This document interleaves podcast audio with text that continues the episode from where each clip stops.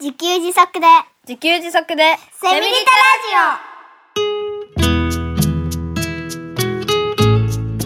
この番組はパーマカルチャー研究所の三栗祐樹が自給自足で幸せなセミリタイヤ生活を送る知恵をお届けします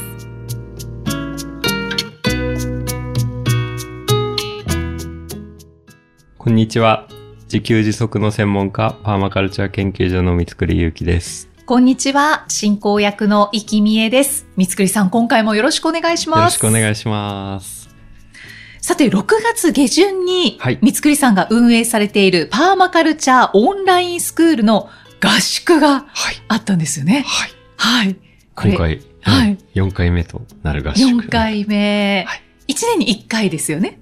そうですね。あの、2020年からやってるんですけど、まあ、なんとなく年1回できたらいいかなっていうことで、おかげさまで続けてこられてます。ねはいえ、いやー、この4回目となる合宿はどちらであこれはもう沖縄でやってきてもう超楽しかったです。羨ましい。 ねえ、沖縄ってもう、沖縄って言うだけでいいですよね。そうですね。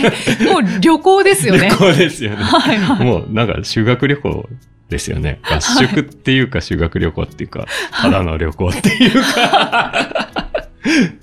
まあまあ、うんだけど、合宿的なこともされてき,、そうですねたということで、じゃあ、はじめに、ええパーマカルチャーオンラインスクール合宿のはい、ちょっと概要をあ、教えていただけますか、そうですね。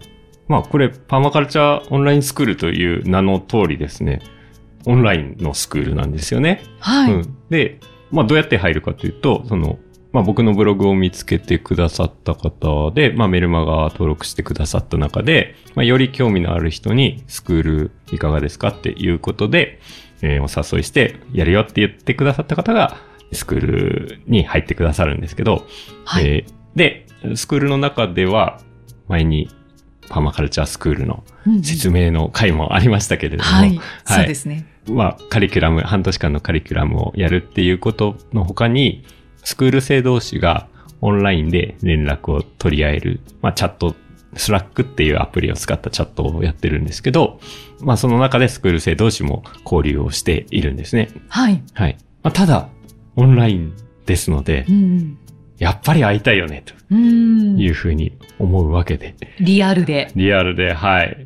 ね、でもう日本全国、海外の方もいらっしゃるので、なかなかリアルで会うのは難しいんですが、頑張って会おうというのが、まあそういう趣旨で2020年から毎年1回合宿をやっております。うん、うんうんうんはいなので、スクール生の交流の場あ、そうですね。ということですかね。はいはい、そうです、そうです。はい、はい。で、やっぱりね、オンラインスクールで、まあ、パーマカルチャー、有望動学とか、まあ学んでることを共通のベースがあるんですよね。はい。だから、あったらですね、もうなんか、もうすでに共通の話題が大量にあるので、うんもうめちゃくちゃ盛り上がるというね。はいはい。 はい。そうですよもねと。もとオンラインで集まるって、ある程度価値観が合う人じゃないとオンラインで集まる必要がないじゃないですか。確かに。だから、あの、もともと気の合う人と会いやすいっていうのがオンラインの特徴なんですよね。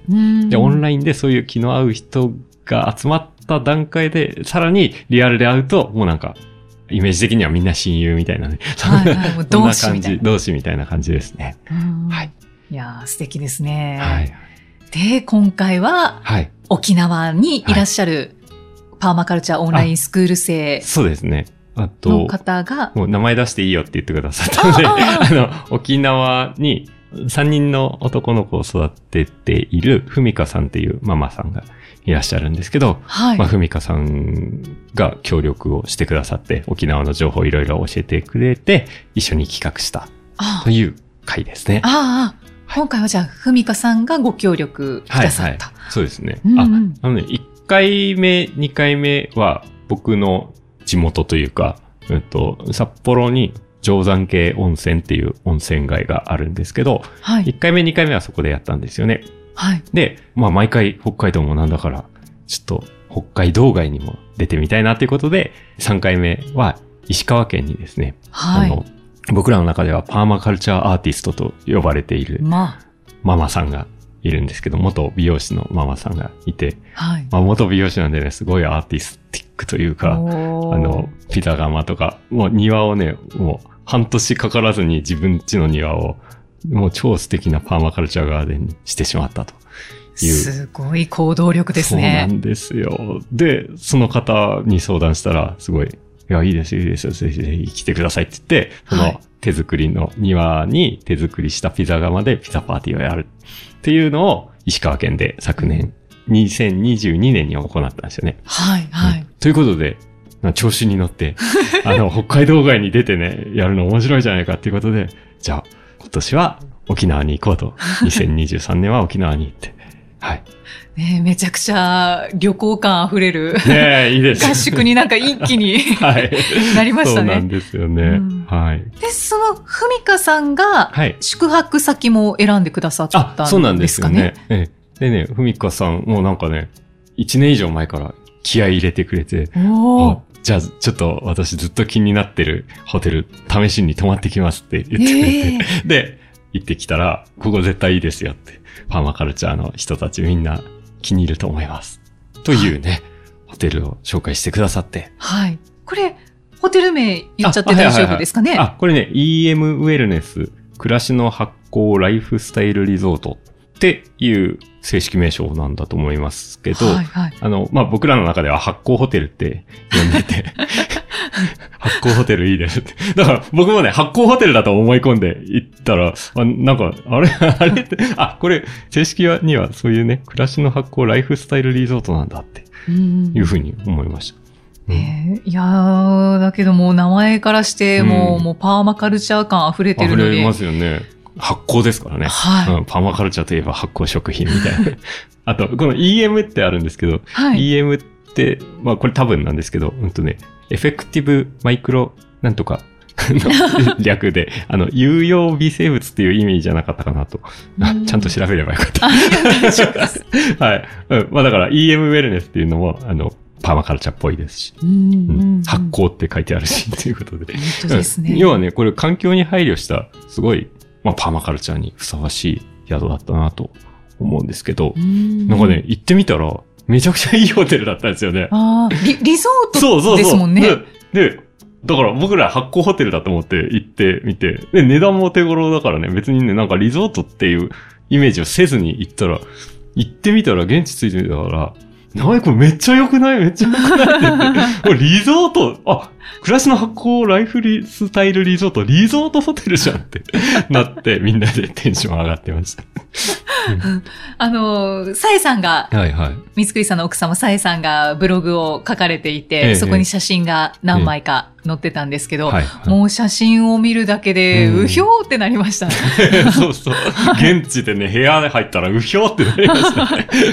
広くない広くないみたいな。で、結構ね、丘の上っていうか、だからね、あの、沖縄県が一望できるって、まあ、そこまでじゃないのかもしれないですけど、まあ、とにかく丘の上にあって景色がいいんですよね。うん沖縄のどちらだったんですかあ、えっとね、空港から車で30分ぐらいなので、うん中心部なのかな。あなんだけど、あの、少し小高い丘の上にあるんですよね。うん、ですい。ごいなと思って見てたら、ホテルの中見てみたら、ホテルの歴史がこう、なんか展示してあって、はい。なんかね、昔ね、ヒルトン沖縄だったって 書いてあって、あ、そうなんだ、ヒルトン、あの、かの有名なヒルトンだったんだ、ここっ そうだったんですね。まあ。て。ね、あ超高級ホテルじゃないかっうてん思って、そう、行ってみて分かった。 その辺がね。だからまあ、立地もいいわけですね。ね、うんうんうん、そうだっへたんですよね。発酵ですから、発酵料理がたくさん出たんですかうーんと、あんまりそういうイメージがなかったですけど、まあ多分そうなんだと思いますね。あ、うんあとね、朝食はビュッフェスタイルだったんですけど、発酵食品的な説明書きがいっぱいされてたのは覚えてます。ああ、そうなんですね。じゃあ皆さんテンション上がったんじゃないですあかもうね。もうめっちゃ上がって ました。すごい、すごい良かったです。爆上がり。爆上がりです。へえ、そうですか。いや、素敵なところに泊まられて、えでまあよかったです同志が集まるわけですから、はいはい。 なんか夜更かしとか、昔なんかお酒飲みまくったりと か、語り合ったりとかしたんじゃないでしょうか。そんな感じですね。まあそんなバカみたいに飲むわけでもないで すけど。はいはい。はい。夕飯食べながら。あ夕飯はね、あの、そうそう、VIP ルームでした。あそんな、あの、団体さんでしたら、あの、VIP ルームっていうのがありまして、そこでお食事お取りいただけますんで、なんて言ってくれて、わお、VIP ルーム、俺、うちら VIP ですよ、みたいな。 なんか、喜んでいって、夕食をね、あうのん、まあ、個室で食べたんですけあど、ああうんちなみに何人ぐらいだったあん、でえっしょとう、ね、全部で24人だったかな。うんはいはいお子さんも結構。あ、そうですね。いらっしゃったんですよねうんうんうん。なんか、結構ね、ご家族連れで来てくださった方が多かったので、うんうんね家族いるとその分人数増えるんで、そうですわーってね、うん、なりますよね。はい。何かこう、皆さんとお話しして、うんうん印象に残ったこととか、なんかこういうお話で盛り上がったとはいはいあはいか、はいありました かそうですね。やっぱり、あの、なんていうか、がっつり自給自足みたいな人たちじゃないんですよ。あー 全然、全然、なんか、がっつりって言えば、まあ、なんか、うちが一番がっつりしてる感じもあるんですけど、い皆さんね、そういう意味ではね、普通の暮らしをしてる人たちなんですけど、その中で、こう、なんていうか、畑を借りてやってるとか、あと、特殊なね、強制農法っていう、ちょっと変わったパーマカルチャー的な農法をやっている人とか、うおーん、そのなんか暮らしの中での工夫とかがすごくて、うんうん、なんかそこだけを見ると自給自足してる人、パーマカルチャー生活がっつりやってる人みたいに見えるような人あーたちが話すので、やっぱこう暮らしの中でね、なんかどんなことをやってるかっていう話ですよね、やっぱあー、うん実践していりね。ることを。うん。で、なんか、まあ社会とか政治に期待するわけでもなく、自分たちが今すぐできることを なんかすごいいっぱいやってる人たちなので、へーうこれしてるこれしてるとかね、 うん、なんかそんな話をいっぱい飲みながらしてましたね。わあ、もうワクワクしかないです そうね。ですね。うんうん、まあ普段ね、オンラインでいろいろチャットで話してることがもうリアルで話せるので、うん、いろんなことを語れるので、楽しかったですね。いいですね。で、最初にホテルに泊まられて、はいはい。で、翌日、あ、翌日もね、そうそうそう。はいあの、まあ、と石川県では翌日チェックアウトした後ピザパーティーをやったんですけど、はい。今回沖縄ではですね、一泊して翌日ホテルチェックアウトした後、大イベント、塩の時給ワークショップとおーいうのをやりまして、はい。まあ、沖縄の海水から塩をその場で作ろうというわあ。いうのをやりまして、これがまた、これがまためちゃくちゃ面白かった。すごい幸せでしたね。ねはい。綺麗な海に行って、ねえ、ねえ、あの、浜辺に移動してね。はい、ははいい。。もう、もう子供たちは、もうひたすら、もう潮の時給関係な く、海、海で遊んでるんですよ。で、まあ大人たちは、こう、塩作りをすると。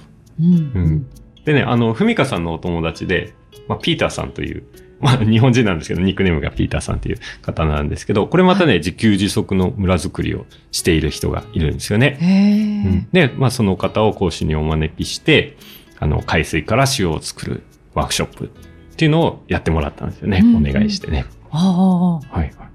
塩を作るっていうのはどういうふうに作っていくんですかあ、えっと、超単純に言うと、海水に塩分含まれてるので、海水を煮詰めて、全部水分飛ばすと塩が残る。あっていうことであ、。確かにすごいシンプル。 シンプルにね。うんまあでも、その中にはね、あの、浮いてきたアクを、アクみたいなものをどうやって処理するかとか、うんあの、より安全に美味しく作るにはっていう、なんかいろんなコツがあって、うんそのあたりをいろいろ教わるあということをやりましたね。あ。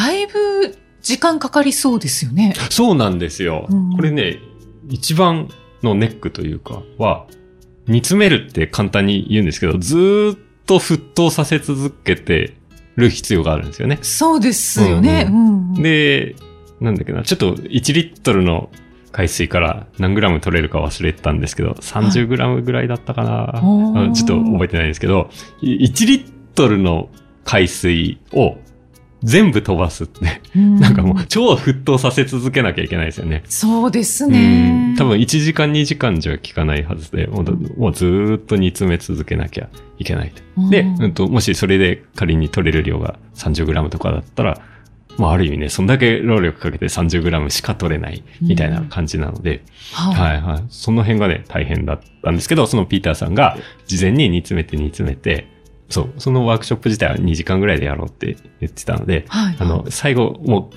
かなり凝縮されて、あとちょっと煮詰めれば、塩がバババッと出てくるっていうところまで準備していただいて、あーみんな。で、それを、その最後の工程でね、 あの、塩が、おお、出てきたっていうところをやらせてもらって。うんうんうんうんあそうですか。なんかそれをすると、また、あの、前回のお話じゃないですけど、塩を作ってくださってる方になんか感謝の念が生まれますいやね。そうですね。これ大変じゃな いかな。なんか、海水煮詰めたら塩になるんでしょって思ってたんですけど、はい海水煮詰めるのかなり大変じゃないかって。本当ですようんねね。なんか塩なんてね、何も考えずになんかドバドバ使ったりとかしてましたけど、ねえ、うんなんかありがたいんだなって。思いますね。うんねえそれでね、そこで、一緒にね、米もその場で炊いて、うんへえ。で、まあ、できた塩で、をつけて、おにぎりを握ってもらって、は ピい。ーターさんって、あの、元料理人な のおで、ーおにぎり、おにぎりのね、形がめっちゃ三角で超上手なんですよ それで、いっぱい作って、で、みんな20人ぐらいいるので、まあ、その場で食べるとうんいうことをやったんですけど、なんか、ちょっとこれ作りすぎたかなっていうぐらい大量にできちゃったんですけど、はい。みんなもあっという間になくなりました。え超え。美味しくて。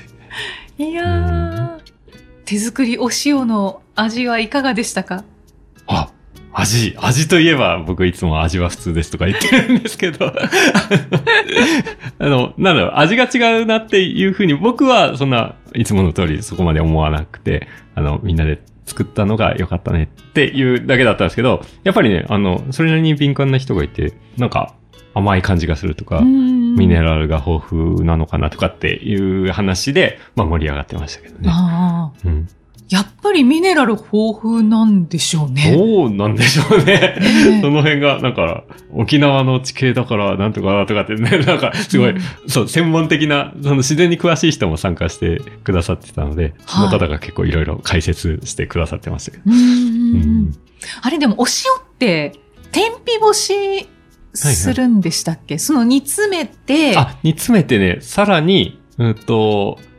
広げて、はい。お日様の下で広げて、日光で乾かすと、多分それが天日干しっていうことなんじゃないかなと。だから、あの、ちょっとね、湿った感じですね。あの、あ、その場。でやったのは、はいその場で煮詰めて、煮詰めた直後は、少し湿った粗塩みたいな、うんうんうんなんか、そんなサラサラーっとした感じじゃないですね。ちょっとドロッとした感じ。うんうん、ちょっと塊がある感じの、まあ湿った感じですかね。はいはい、うんうん、その後は、なんか天日干しとかはしなかったんですかあ、あの、そこでできた塩は、みんなで、あの、参加者で分け合って、なんかね、一人 10g ぐらいかな、ラップに包んで持ち帰ったんですけど、あそれを。を、うちの妻が、天日干し。おーお ーそのゲストハウスに泊まってたんですけど、その後はゲストハウスに泊まってたんですけど、ゲストハウスの屋根の上に広げて、とか、なんかさすがうちの妻はそういうのね、あるものでなんとかする天才なので、あなんーかやってくれてましたね。あー、本当ですか。はいもう、もうすぐ天日干ししようってことで。うん、その場であー翌日やってました。あー早めにやった方が良かったんですかね。あ、なんか、そんな気はしますよね。早めにやった方が良さそうですよねう。んうんう。うんん。おこーんなことをやってましたね。あじゃあ最終的にはサラサラお塩もいただいいたんですね。あ、家でいただきました。あ家ーで。これまたおむすびにしてあ食べたんですけど、なんか、そうそう、この収録あるからって言って、あの、昨日、さえに聞いたら、食べたっけって言ったら、え、食べたじゃんって言われて。 この前おにぎりであれ握ってあげたじゃんって言われて、え、そうだっけせっかく作った足を。 あの、意識せずに食べてたのか自分って思って。あ。それは、なんか話はなかったんですかあの、沖縄で作った塩のお むすびだよっていう。なんかね、うん、ちょっと。どうしたんでしょう。 せっかくね、どうしたんでしょうね。せっかくさ。で、食べたじゃんって言われてね、 ガーンって僕、ショックを受けてたんですけど、昨日。 まあ、そういうこともあり つつ。そうですか。まあ、とにかく、あれですね、なんか味とかじゃなくて、そのもう思い出ああ、が、そうですね。もう残ってるっていうう状態でですうね。んっていうのと、やっぱり、あの時思い出すと、本当みんなで感動してて、いや、なんかこれ、これだけで幸せだよねっていう。ね、ううんん。なんかだから、なんか作る、みんなで作るって幸せだよねってうんいうのをすっごい味わってましたね。みんなで噛み締めてましたね。みんなで、なんか、その日ね、幸せだよねっていう言葉がね、あちこちで飛び交ってうたわ感じー だったんですよね。素晴らしい。うん、うん本当に最高の2日間でしたね。ああ、よかったですね。うんあまあだから自分で作るっていうことと、仲間がいるっていうのが、まあ、幸せの要素だなっていうふうに感じました。うんうんうんいやー、本当にこういうお話を聞いていると、うん合宿に参加したいって は思う方もいらっしゃるのではないかと思いますのい。で、はい。まずはメルマガまずはをメルマガを登録してお取りいただけて。はいあ知恵や考え方を共有していただければと思います。はい。はい。よろしくお願いします。はい。ありがとうございますあ。りがとうございます。じゃあ、最後にメッセージを一通、今回もご紹介いたします。今回も、鴨尾よしこさん今。回も締めの浜尾よしこさん。はい。はい。 50代女性の方からのご感想です。はい。えー第30回鶏を飼うまでのお話をお聞きいただいてのご感想です。はい鶏を飼うまでそんな秘話があったとは驚きました。三つくりさんご家族がチャレンジされるのはゼロ地点ではなくすべてマイナス地点からですものね。笑い。だって普通鶏を飼い始めると言ったら飼育小屋はすでにあるところから出発地点じゃないですか。それを生コン業者に来てもらって、ミキサー車から溢れ出る生コンで、コンクリートの床を塗り固めて小屋を作るだなんて。札幌の山奥で、うわーとか、ギャーとか叫びながらも奮闘している三つくりさんたちのお姿が目に浮かびます。三つくりさんたちのたくさんの逸話を漫画家の方に漫画にしてもらったらすごく面白いだろうなと思いました。絶対受けますよ。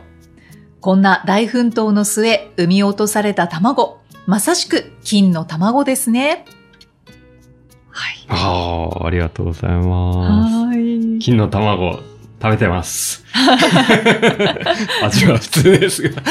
産んでくれてます か産んでくれてありがとうですよね、本当に。ねえうん本当にこの飼育小屋を作るまでのお話、はい。はい 本当にも大変でした、本当うジェットコースターでしたね。。うんねえあの、そう。